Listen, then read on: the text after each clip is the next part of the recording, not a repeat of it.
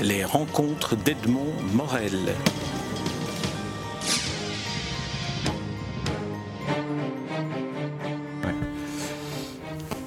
Euh, François Skelton, est-ce qu'il y a dans, dans ce livre des éléments qui vous ont surpris, qui vous ont appris quelque chose sur votre travail?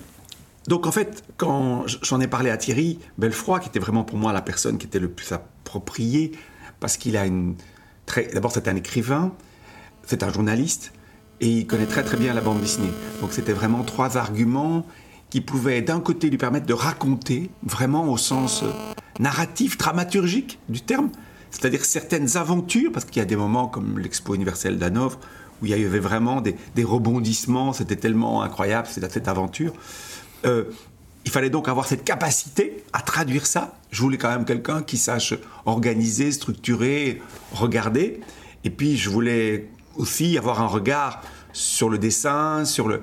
Il avait vraiment toutes ces compétences, en plus d'être quelqu'un avec qui j'ai une, amitié réelle. Et donc, euh, quand il a commencé ça, je lui ai dit, écoute, porte un regard. Euh, ça va être ton point de vue, n'hésite pas, euh, sois critique, n'hésite pas à, rejeter, parce que moi, je m'y retrouve plus dans, dans, tout ça. Je sais pas comment organiser tout ce brol, comme on dirait à Bruxelles. Et il, n'a pas hésité. Et donc, ce qui m'a amusé, ce qui m'a interrogé, c'est évidemment la façon dont il, dont il organisait, dont il, il faisait des liens, dont il amalgamait, je dirais, certains aspects, d'autres disparaissaient littéralement, parce qu'il y a des choses qui ont totalement disparu. Et ça m'a beaucoup troublé, parce qu'en fait, on a cherché la forme de ce livre à trois. Thierry, mais aussi Stéphane de Grouf, le, maquettiste, et, moi-même, on, on, était en train de pétrir cette matière avec les textes de Thierry, avec la maquette qui, se, qui, se, qui, comme ça apparaissait, et puis avec des dessins qui, étaient, qui devaient être en grande partie inédits pour, pour constituer un livre original. Et donc, c'est apparu un peu, vous savez, comme, comme une forme, euh, comme une photo apparaît dans, dans son bac, c'est-à-dire tout doucement, il y a, y a une image qui, qui, semble comme ça sortir de, de, de nulle part, parce que je voulais pas qu'on ait des idées préétablies sur ce livre. Et donc, euh, vraiment, on a cherché le titre. Le titre est venu parce qu'il y a là aussi des, des, éléments qui se sont. Donc, ce qui m'a, pour revenir à ta question, ce qui m'a vraiment troublé, c'est justement que je ne m'attendais pas tout à fait à ça. Mmh. J'étais très surpris et je me suis dit que c'était bien, qu'il fallait que ce livre, je, justement, j'accepte la forme particulière qui était en train de naître. Alors vous avez évoqué le titre qui est un titre magnifique, L'horloger du rêve. Mmh. Je pense qu'on trouve beaucoup d'éléments du livre dans, si oui. on décortique un peu le titre. L'horloger, c'est à la fois la précision et le travail sur le temps. Est-ce que c'est quelque chose qui correspond à votre travail de, de dessinateur et puis d'inventeur d'univers? Oui, puisque dans, dans ce titre, il y a d'abord euh, une dimension euh, un peu artisanale. Un horloger, c'est un grand artisan, mais c'est vraiment, il faut une patience, il faut une précision. Euh, Hergé lui disait qu'il qu était un peu comme un enlumineur, euh, que je trouve aussi un très beau terme, parce qu'il faut vraiment passer tellement de temps à faire ce, travail. C'est tellement long, c'est tellement laborieux, il faut quand même dire le mot. On croit qu'il y a une dimension comme ça, un peu d'artiste, mais en réalité, moi je trouve qu'il y a une dimension d'artisan, de, et parfois d'artisan laborieux. Et j'ai pas peur du mot, en tout cas mon travail, il y a, y a des, sans doute des dessinateurs qui sont plus, plus rapides et plus habiles que, que je ne le suis. Et donc ça, c'était vraiment très beau. Mon père disait aussi une expression que j'ai jamais oubliée, le temps ne respecte pas ce qui se fait sans lui. C'est une, ah oui. une, une, jolie maxime parce qu'il. Euh... Votre père, rappelons-le, Robert Skelton était architecte et peintre. Et, et peintre. Voilà. Hein, donc il, il, cette phrase-là a encore une résonance plus particulière lorsqu'on connaît ces deux, ces deux caractéristiques de votre père. Absolument. Et il me voyait souvent passer un temps infini, et il me voyait aussi parfois un peu presque découragé. Et il m'avait sorti ça un jour. Et j'avais trouvé ça très beau, ça m'avait encouragé. Je l'ai dit dernièrement à Jacob van der Maal, qui passe parfois 8 ans à écrire euh, ses scénarios. en tout cas, c'était le cas pour Mr. Nobody. Et il m'a dit à quel point cette phrase lui avait fait du bien. Alors j'étais très heureux. C'est comme ça, il y a parfois des petites phrases. Elles vous, elles vous, elles vous accompagnent et elles vous aident dans des moments de, de doute. Donc oui, le côté horloger, c'était une, une jolie image qu'a trouvé Thierry.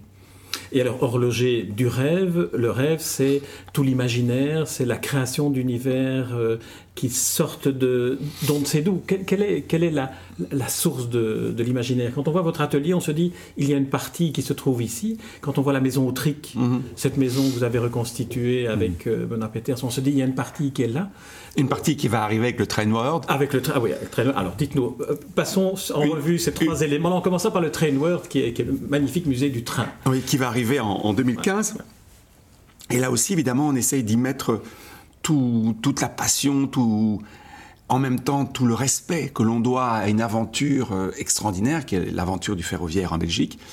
Et le, respect, je dirais l'apprentissage, parce qu'on est toujours en train d'apprendre cette histoire, tellement qu'elle est riche, qu'elle est, qu'elle est, qu'elle est extraordinairement diverse, euh, qu'elle est extraordinairement complexe, parce qu'elle manipule des, dimensions techniques, des dimensions industrielles, des dimensions sociales, des dimensions urbaines, des dimensions... Enfin, c'est toute l'histoire de la Belgique qui est traversée par l'histoire du ferroviaire.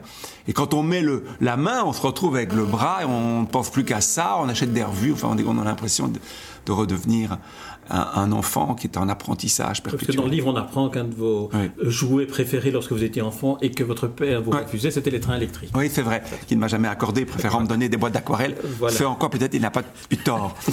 Euh, mais donc voilà, et euh, c'est un projet aussi qui, par côtés, est personnel, puisque j'ai essayé de, de trouver un regard qui mette en valeur, qui fasse parler, évidemment, qui, qui raconte. Parce qu'en fait, le boulot, c'est toujours de raconter. Et voilà, c'est- une chose qui va arriver. Mais après tout, la station de métro Arrêt-Métier, c'est aussi un projet lié au ferroviaire, un autre type de ferroviaire. Euh, Mais encore un mot peut-être sur, euh, sur le musée du train. Oui. On vous donne là un lieu réel qui est la gare de Scarbeck, qui est une gare euh, magnifique pour ceux qui la connaissent, qui a une, une histoire architecturale aussi. À partir de là, le fait d'avoir eu un lieu, c'est-à-dire un réel, est-ce que votre imaginaire s'y investit mieux Le cadre étant fait? Oui, parce qu'en fait, justement, ce qui est intéressant, c'est autant sur le papier, on peut, on peut voyager, on peut explorer un certain type de choses. Et c'est passionnant d'avoir cette liberté-là, hein, sur cette table de dessin, là, sur laquelle est posé votre micro. Il y a un espace inimaginable, en fait. On a l'impression que tout est possible. En même temps, en même temps, c'est un espace dangereux, parce qu'à un moment donné, il, il- il ne se confronte plus au réel. Ce qui est formidable dans des projets comme j'ai la chance parfois de pouvoir les réaliser, parce que certains ne se sont jamais réalisés, il faut quand même le dire, euh, c'est justement d'être dans, des contraintes, des contraintes qui sont lourdes, qui sont difficiles, avec des réunions qui sont parfois laborieuses, avec le danger que les projets s'arrêtent ou, ou, vraiment encore plus grave, se- échouent. Euh, et donc, euh, le réel, il est là pour, vous bousculer, pour, pour, vous, pour, pour vous titiller, pour vous... Et en même temps, il vous construit. C'est avec lui que, que l'imaginaire reprend vigueur. Et, et la chance que j'ai eue de voir ces, ces passionnés, ces cheminots, et puis ces machines, et puis tout ce qu'on m'apprend tous les jours, ça rejaillit évidemment dans, sur le travail de dessinateur. Je ne me verrais pas aujourd'hui ne plus faire que de la bande dessinée.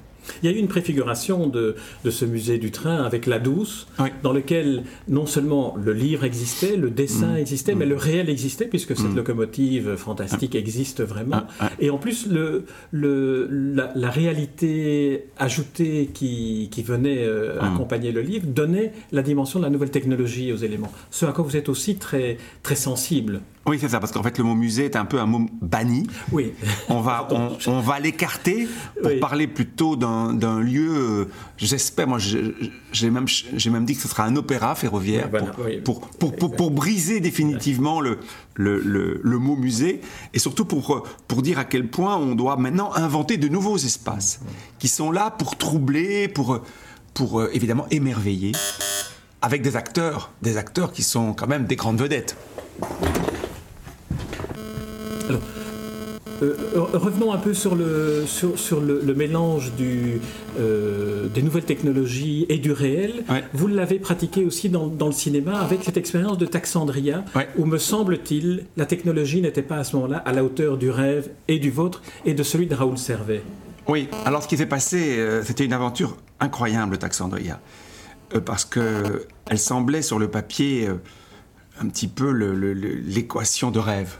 C'est-à-dire, on a l'impression que tous les éléments étaient là pour faire euh, une aventure euh, euh, hors norme avec un réalisateur hyper talentueux, avec une technologie passionnante, puisqu'on pouvait incruster des acteurs. C'est quand même. Moi, j'avais beaucoup souffert de voir mes dessins animés. Donc, mes personnages étaient brusquement redessinés et animés. Et je trouvais ça épouvantable parce que le dessin réaliste n'est pas vraiment fait pour ça.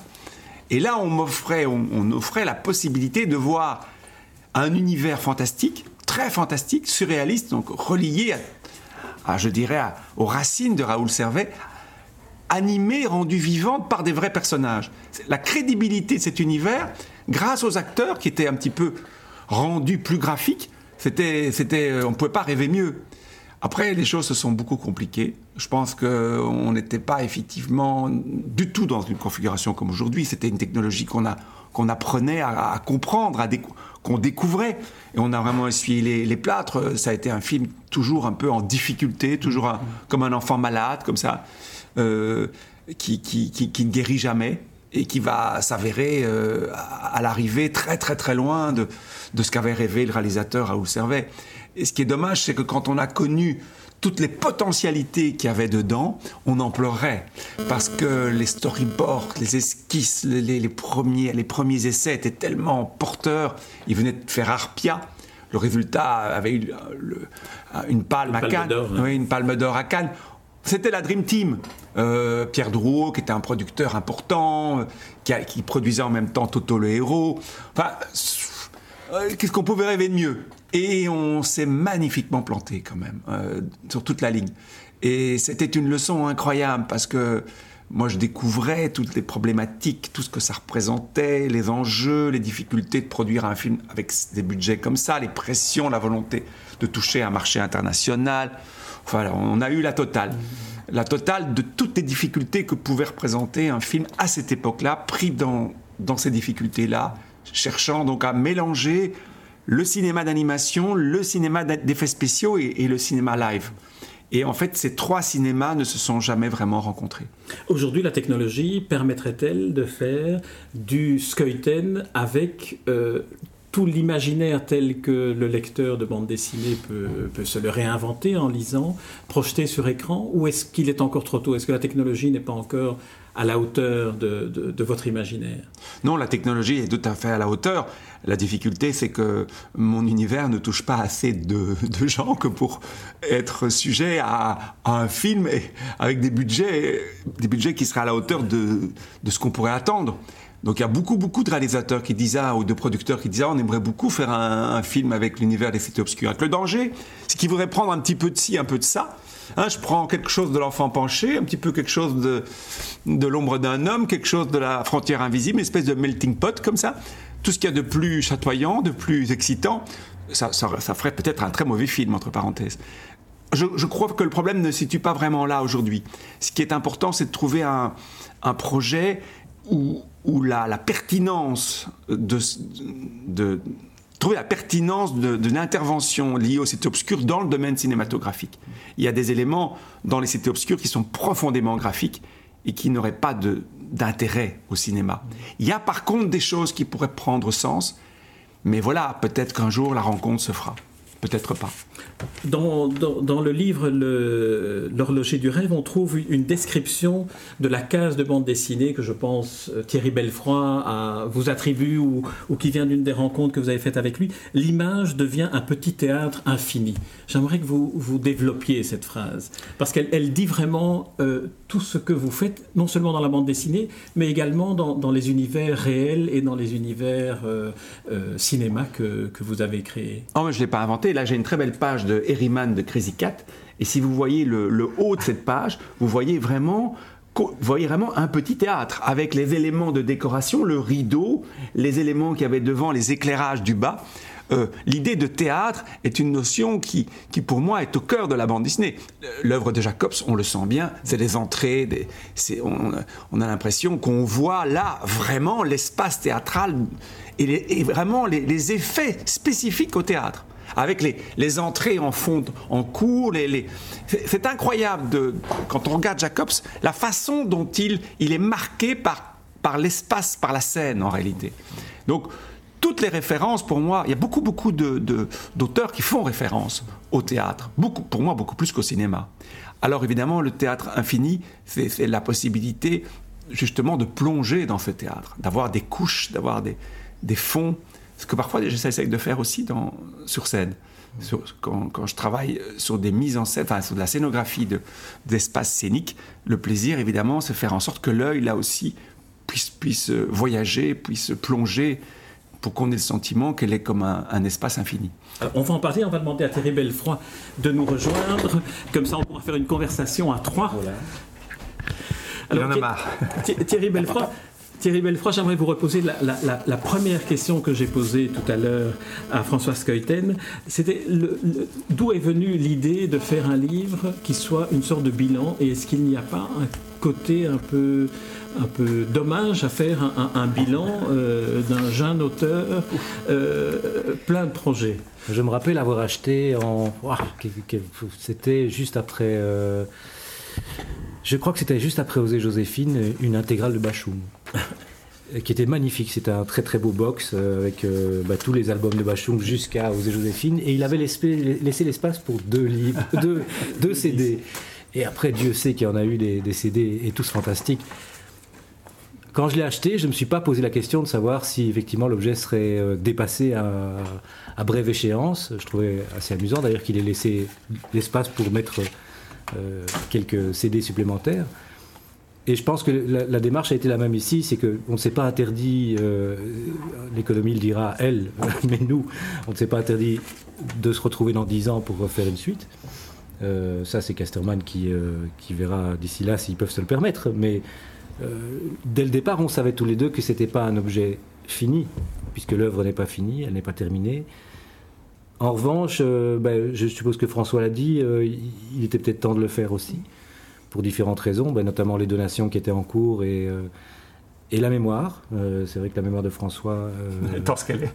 par rapport aux dates, est peut-être beaucoup moins. François Sketten parlait aussi de, l'organisation nécessaire, peut-être, de, l'ensemble, davantage que de ces deux autres aspects. Mais c'est vrai que François a une excellente mémoire pour tout ce qui est du ressenti, c'est-à-dire il, il, peut raconter de manière absolument incroyable. Et, il l'a fait euh, durant tous nos entretiens, justement, euh, comment euh, chacun des projets qu'il a vécu s'est fait, je dirais, au jour le jour, avec même parfois des, dialogues dont tu te souviens.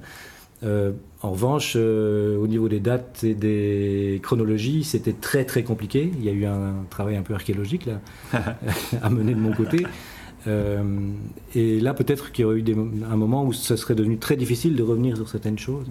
Je pense aussi que, effectivement, euh, le fait que tout ça se passe sur une année, euh, la donation d'une part, le livre de l'autre, entre, entre les deux, la, vente aux enchères, ou en même temps que le livre, à peu près, c'était une manière voilà, de, bah de, de, poser quelque chose.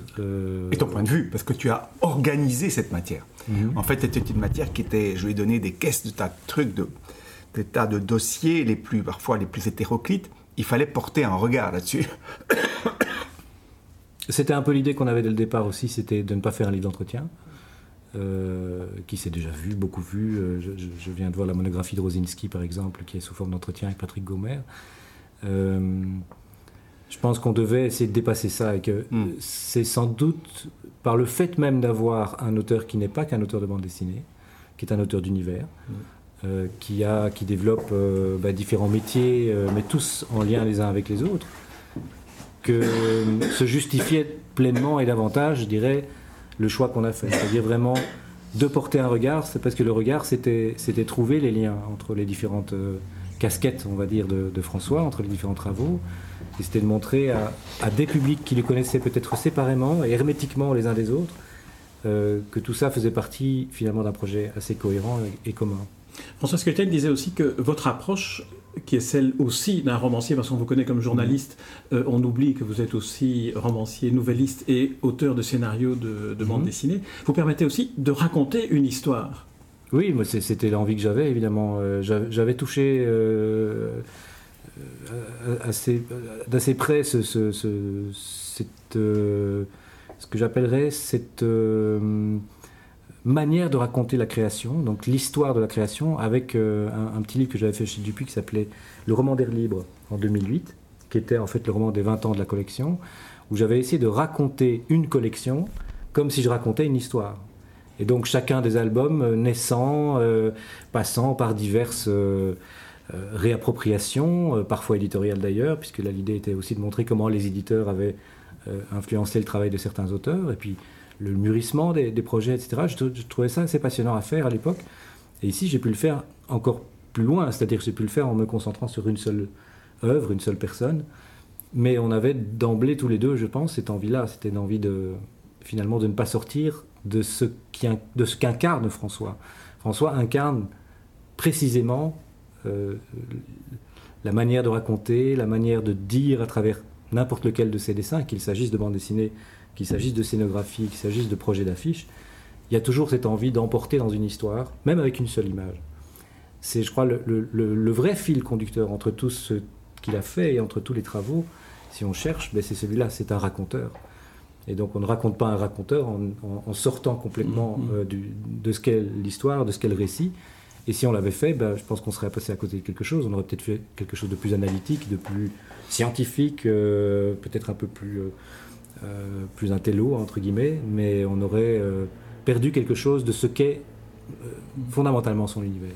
Mais le livre s'ouvre par exemple sur une description que vous écrivez, vous, Thierry Belfroid, d'une image. Mhm. Et en lisant, sans voir l'image, le texte qui introduit le, livre, on, est en train, on se rend compte que le lecteur reconstitue une image qui est du Skeuten à partir de ce que vous racontez d'une rivière au fond d'un lac, point d'interrogation. Alors, comment, comment se fait le travail de l'écrivain que vous êtes lorsqu'il est confronté à l'univers aussi particulier qui est celui de François C'est le, tout premier texte que j'ai écrit. C'est amusant quand même. Euh, en fait, on a, le tout début de notre euh, travail, ça a été effectivement beaucoup de, se parler. Euh, on s'est parlé parfois de manière très informelle en se promenant dans les bois. Mais le plus souvent, bah, j'avais mon ordinateur devant moi quand même pour, pour prendre les, à la volée, je dirais, ce que, ce que me disait François. Il n'y a pas eu d'enregistrement, ça s'est fait, ah. ça fait au clavier, comme un pianiste. Euh, on a fait ça en vacances, on prenait plusieurs heures chaque jour pour se parler, et puis l'après-midi, euh, je commençais à écrire euh, ce qu'on avait déjà abordé le matin. Donc c'était réécrit tout de suite C'était réécrit, c'était réécrit tout de suite, mais même sous différentes formes. Parfois, j'allais on passait du coq à l'âne. Hein, donc, parce que le livre alterne des, extraits, des extraits de conversation que vous avez eus avec des, textes. Euh, voilà, donc l'idée, c'était pas de retranscrire immédiatement ça sous forme d'interview, mais justement sous forme de texte. Mmh. Euh, j'essayais déjà de commencer à décrire, etc., puis à voir ce que je pouvais piocher dans, dans, les entretiens du matin. Et puis après, bon, ça s'est poursuivi pendant, pendant assez longtemps, euh, parce que après, c'est un travail de, maturation. Mais au départ, les chapitres n'étaient pas très très clairs. On avait quand même euh, déjà délimité des zones. Hein. Oui. Euh, c'est vrai. Mais c'est clair que par exemple, la scénographie, on voyait ça comme une espèce de monstre, où on allait tout mettre, et c'était impossible. Et donc là, après, ça a été vraiment de dire, mais au fond, qu'est-ce qu'est-ce qui distingue certains projets d'autres? Ben, Certains sont très urbains, certains sont beaucoup plus dans les arts vivants. Euh, et puis il y a les expositions universelles qui sont en soi quelque chose de très très particulier. Et donc finalement ça a fait des chapitres différents à ce mm. moment-là. Le cinéma, ben, ça s'est imposé aussi. Euh, mais finalement, le, je dirais que le livre s'est fait presque tout seul. Enfin, j'exagère en disant ça, mais, mais je veux dire, les choses, euh, on a pris du temps aussi. Hein. C'est vrai que c'est un livre qui ne s'est pas fait en, deux mois. Et les, les, choses, en fait, sont remontées à la surface. Je dirais que les, euh, on, a discuté de certaines, certains chapitres, de certaines questions. Je dirais que le plus dur, ça a été de trouver l'angle d'attaque pour les cités obscures.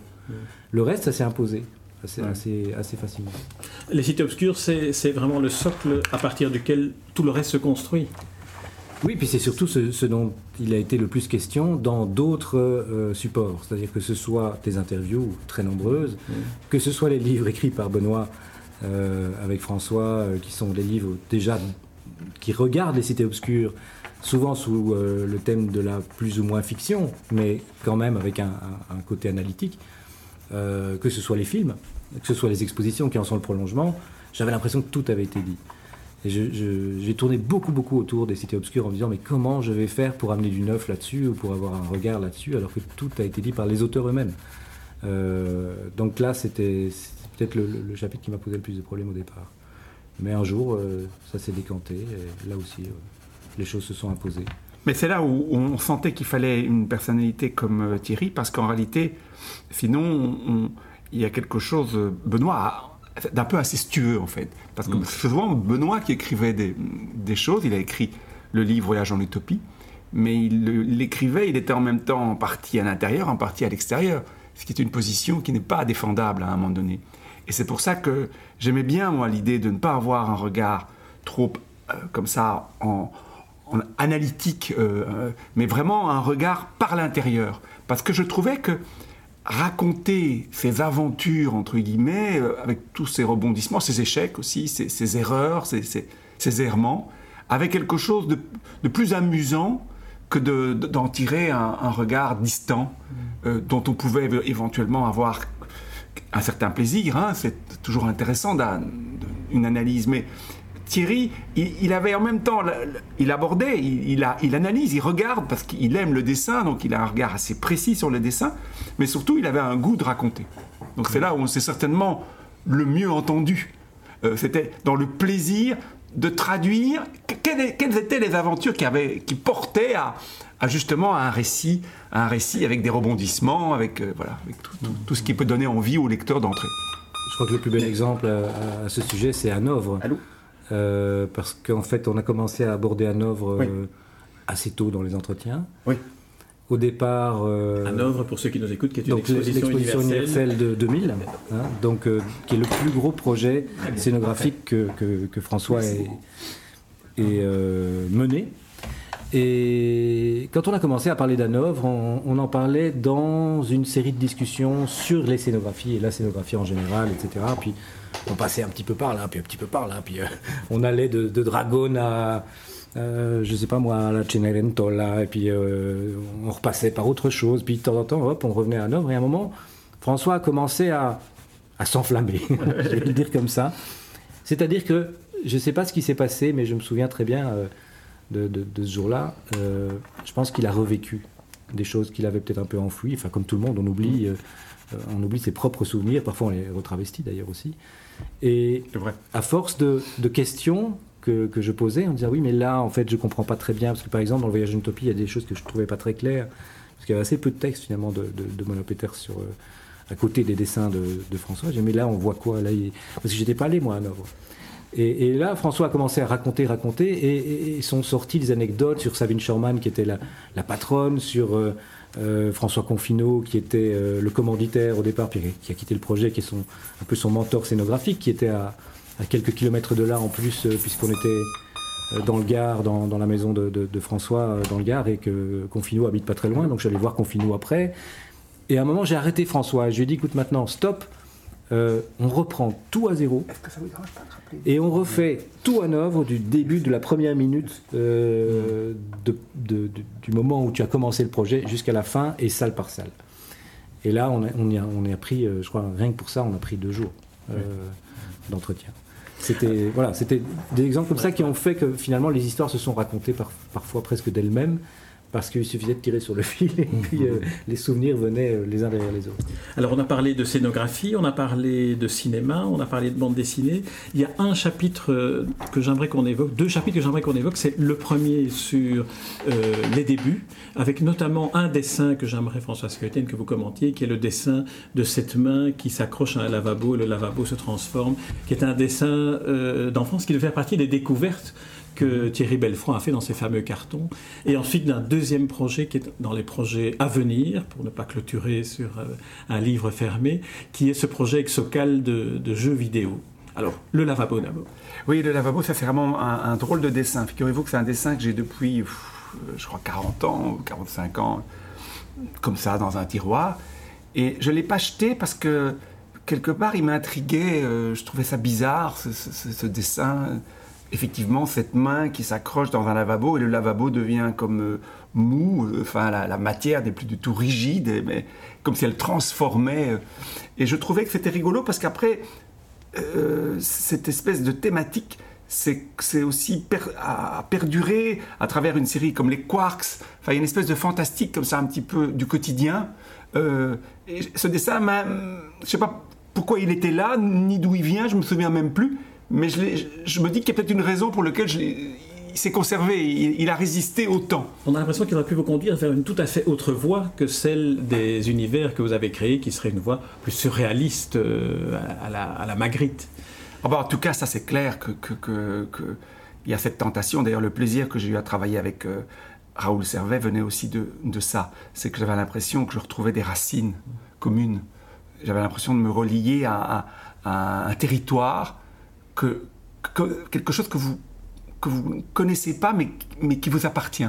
Vous voyez ce que je veux dire? Cet étrange, cet étrange état de, de, de, reconnaître quelque chose tout en étant surpris de le découvrir, tout en sachant qu'il fait partie de vous. Et eh ben avec Raoul Servet, j'avais ce moment-là en me disant mais, mais, mais, comment ça se fait? J'ai l'impression que c'est, je suis chez moi et pourtant euh, je suis avec quelqu'un d'autre.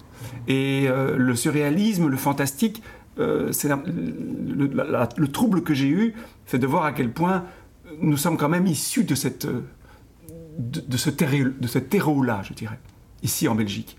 Et moi, je ne croyais pas ça. Moi, je croyais à, ce que, en fait, les créateurs sont comme ça, un petit peu.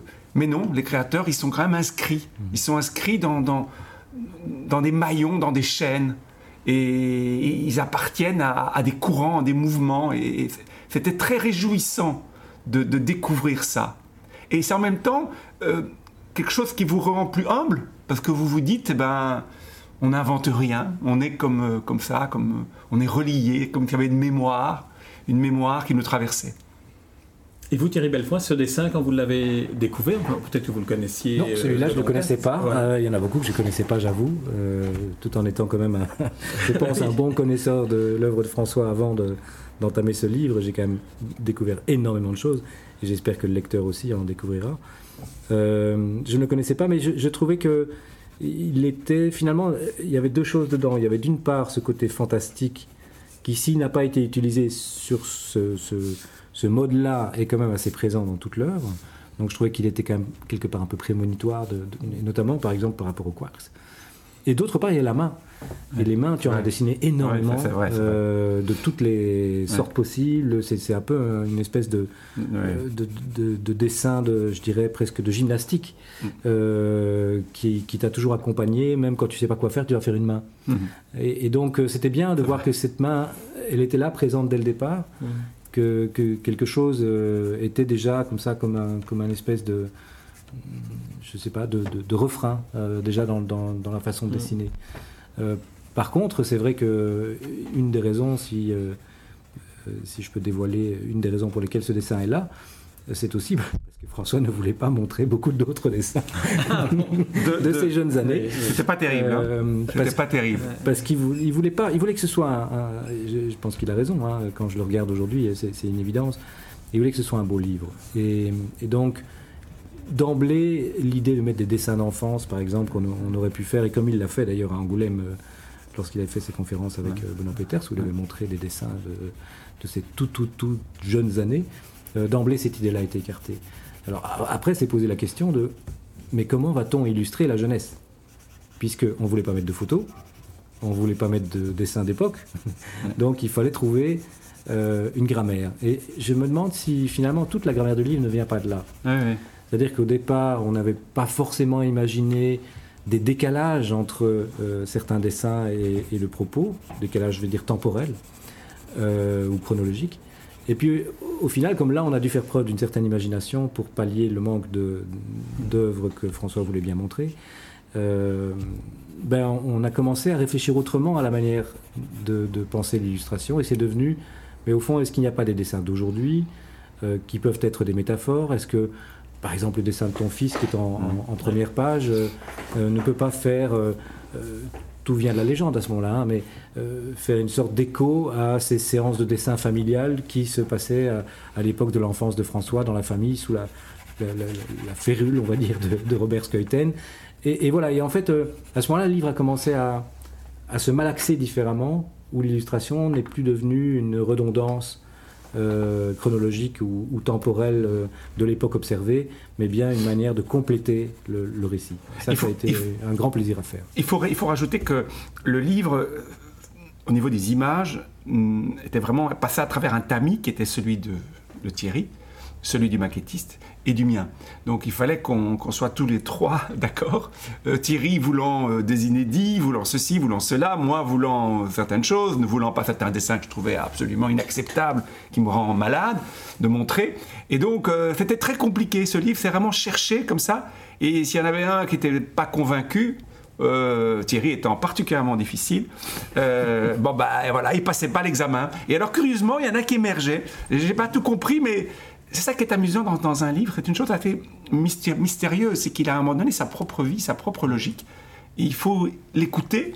Et c'est ça qui est assez amusant, c'est qu'à un moment donné, vous vous rendez compte que bah, il vous échappe un peu. Hein. Mmh. Euh, il y a peut-être une planche qui raconte beaucoup de l'enfance de François Skeuten et que Thierry Belfranc a laissé passer à travers le film. C'est la planche hommage à Spirou. Oui, alors pour, pour terminer cet entretien, le livre contient aussi des projets qui ne sont pas encore aboutis, comme le Socal, l'idée d'un jeu vidéo. On a l'impression, en voyant ce, ce, qui est dit de ce projet-là, qu'il a un univers qui vous serait parfaitement euh, adéquat. Oui, en fait, euh, Benoît Socal est un ami depuis, depuis plus de, 35 ans. On s'est connus à Saint-Luc. On, on, passe beaucoup de temps ensemble. Et alors, depuis dix ans, on travaille à un scénario de film euh, qui s'appelle Aquarica, ou qui est vraiment, un, je dirais, une passerelle entre nos deux univers. Et on, a développé ça, on a, travaillé, on a, même travaillé ça avec des, script docteurs, avec des, enfin, trois script docteurs, un américain, un anglais et un flamand. Donc vraiment, on a, traversé ce récit de mille et une façons. Et donc le film est toujours en préparation. Il, semblerait qu'il y ait de nouveaux espoirs, mais euh, le cinéma a, des logiques parfois très, très labyrinthiques, très, très sinueuses. Toujours est-il que c'était vraiment un, plaisir, parce que c'est comme un jeu, de, on, se connaît bien, on, s'apprécie, et c'était amusant de jouer à... en fait, euh, travailler avec quelqu'un, c'est une façon formidable de, de vivre avec lui. Euh, c'est une façon de développer l'amitié qu'on a avec les gens. Simplement de, de, rêver à un film, à un livre ou à un projet scénographique, euh, comme je le fais parfois avec Claude Renard. C'est une façon d'être avec lui plutôt que simplement euh, manger ou, boire, c'est de travailler. c'est une façon très, très simple. Et là, là, le projet, évidemment, c'est un monde lié au monde marin. Et, donc, il y, avait une occasion de, construire un territoire qui n'est ni tout à fait celui de Benoît, ni tout à fait le mien. Une espèce d'entre-deux. Euh, je l'associe au monde du jeu vidéo, je m'aperçois que je me suis tout à fait. En fait, pas tout à fait. Il y avait une, allusion à cela. Oui, mais là, là où tu as raison, c'est que c'était un film qui, au départ, c'est un projet de film, mais qui a, qui a aussi des potentialités jeux vidéo, même des potentialités bande dessinée. Alors, Thierry Belfranc, ma dernière question pour vous. Euh, à ce propos-là, sur les, les, projets à venir, les projets non aboutis et les projets à venir, c'est-à-dire en, en réalité sur le deuxième volume de ce livre que vous allez écrire dans 40 ans euh, Dans 40 peut-être pas, euh, parce qu'on sera quand même tous très très vieux. mais euh, non, mais voilà, comme j'ai dit tout à l'heure, on s'interdit pas du tout de, de, faire, non pas une suite, parce que ça n'aurait aucun sens. Je pense qu'on va pas refaire 400 pages et même 200 dans 10 ans, mais une édition, s'il fallait en refaire une dans 10 ans, une édition augmentée. Je peux poser la question autrement. Le projet non abouti que vous aimeriez, vous, personnellement, voir aboutir? De François? Oui. Ouf. Euh... S'il y en a un ou deux. Non, moi je trouve, enfin, je n'ai pas de, je n'ai pas d'attente particulière, je dirais, par rapport à certains projets, parce que il me surprend toujours, quel que soit le projet qu'il, euh, qu'il, euh, qu'il attaque. Donc, je, je, sais que, bon, évidemment, comme tout le monde, j'attends le Train World. Hein. On, est, on est tous là dans les starting blocks, mais, mais je sais que François me surprendra et surprendra tout le monde encore très longtemps parce qu'il est à la fois là où on l'attend et à la fois jamais de la manière dont on l'attend. Très bien. Merci beaucoup euh, François Skeuten, Thierry Belfroy. On attend donc l'opéra ferroviaire et pour nous faire patienter, le magnifique livre L'horloger du rêve paru chez Casterman. Merci. Les rencontres d'Edmond Morel.